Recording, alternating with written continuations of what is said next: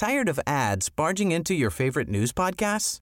Good news. Ad-free listening is available on Amazon Music for all the music plus top podcasts included with your Prime membership. Stay up to date on everything newsworthy by downloading the Amazon Music app for free or go to amazon.com slash news ad free. That's amazon.com slash news ad free to catch up on the latest episodes without the ads. ¿Qué está pasando en torno a las funerarias por fallecimientos por COVID-19? ¿Cuáles son los protocolos? ¿Es lo mismo si un paciente muere en el hospital o muere en su casa? ¿Cuántas funerarias hay en el país? ¿Y qué mejor?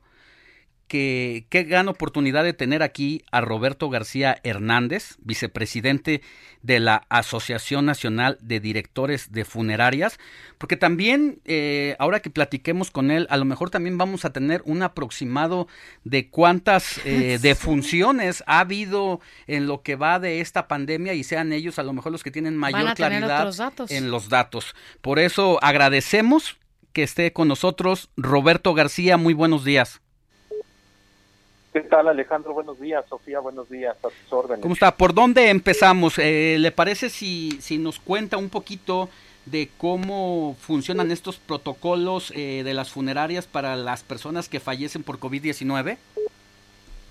Eh, sí, Alejandro, mira, a principios del mes de abril la, este, trabajamos junto con la Secretaría de Salud del Gobierno eh, Federal para elaborar unos protocolos de manejo de cadáveres los cuales se, enfocan principalmente en proteger al personal funerario. Eso es en, primera instancia, proteger al personal que va a manipular el cuerpo. Tiene que ver con utilizar un equipo de protección, un traje, guantes, botas, careta, este, una mascarilla, unos lentes y cómo poner y quitar ese mismo ese mismo este equipo de protección personal, los cuidados que debemos de tener con las carrozas que transportan estos cadáveres, eh, el manejo, cómo cargarlos, las, las bolsas en las que hay que depositar estos cuerpos, sanitizar nosotros mismos y sanitizar los lugares donde por donde trasladamos el, cuerpo y las mismas carrozas. Por ahí empieza esta,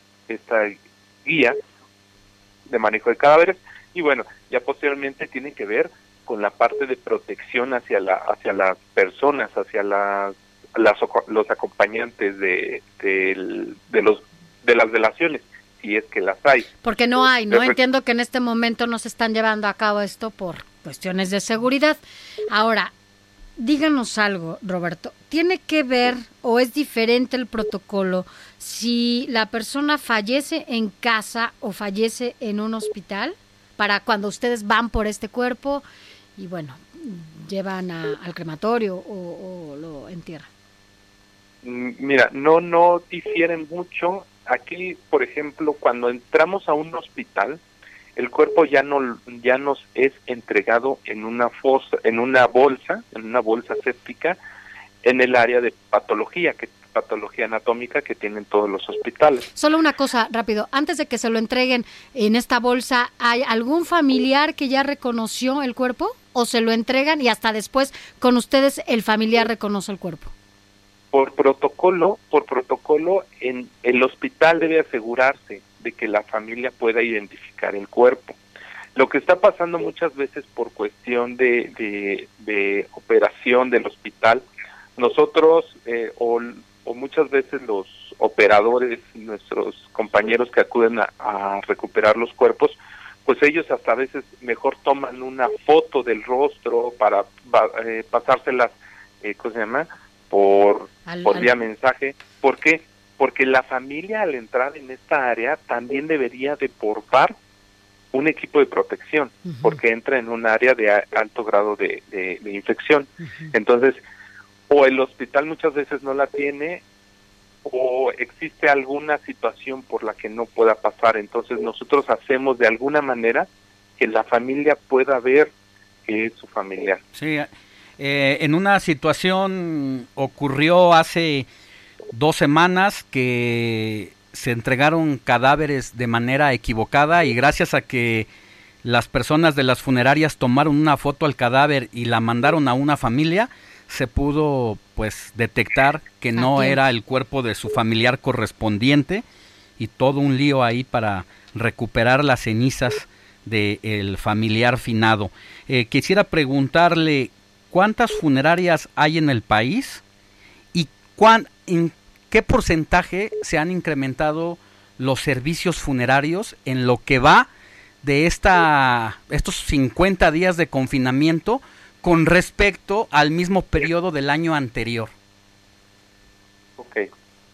Sí, mira, aproximadamente en el, en el país, de, según el DENUE, el DENUE es el Directorio Estadístico Nacional de Unidades Económicas. Entonces, según el DENUE, aproximadamente hay entre 5.000 y 6.000 funerarias a nivel nacional. Son, es el registro que hay en el INEGI de actividades económicas de servicios funerarios. Y si nos fuéramos al número más más eh, especulante o que se especule más, somos 5.000 funerarias aproximadamente. Ahora, si se ha incrementado, no es que se haya incrementado de manera sustancial. Sustancial, sí se ha incrementado. Hemos estado calculando que tal vez se, los la solicitud de servicios funerarios se puede estar incrementando a nivel nacional unos unos un 30% aproximadamente. Es decir, cada, aproximadamente cuántas personas eh, eh, están recibiendo, pues, cuántos fallecidos están recibiendo. ajá, ¿qué representa ese 30%? E, es bien complicado porque para juntar todo este número de estas 5.000 funerarias, no hay ahorita un sistema, desafortunadamente no hay un sistema eh, real que contabilice en todas las funerarias este número de atención. ¿Por qué?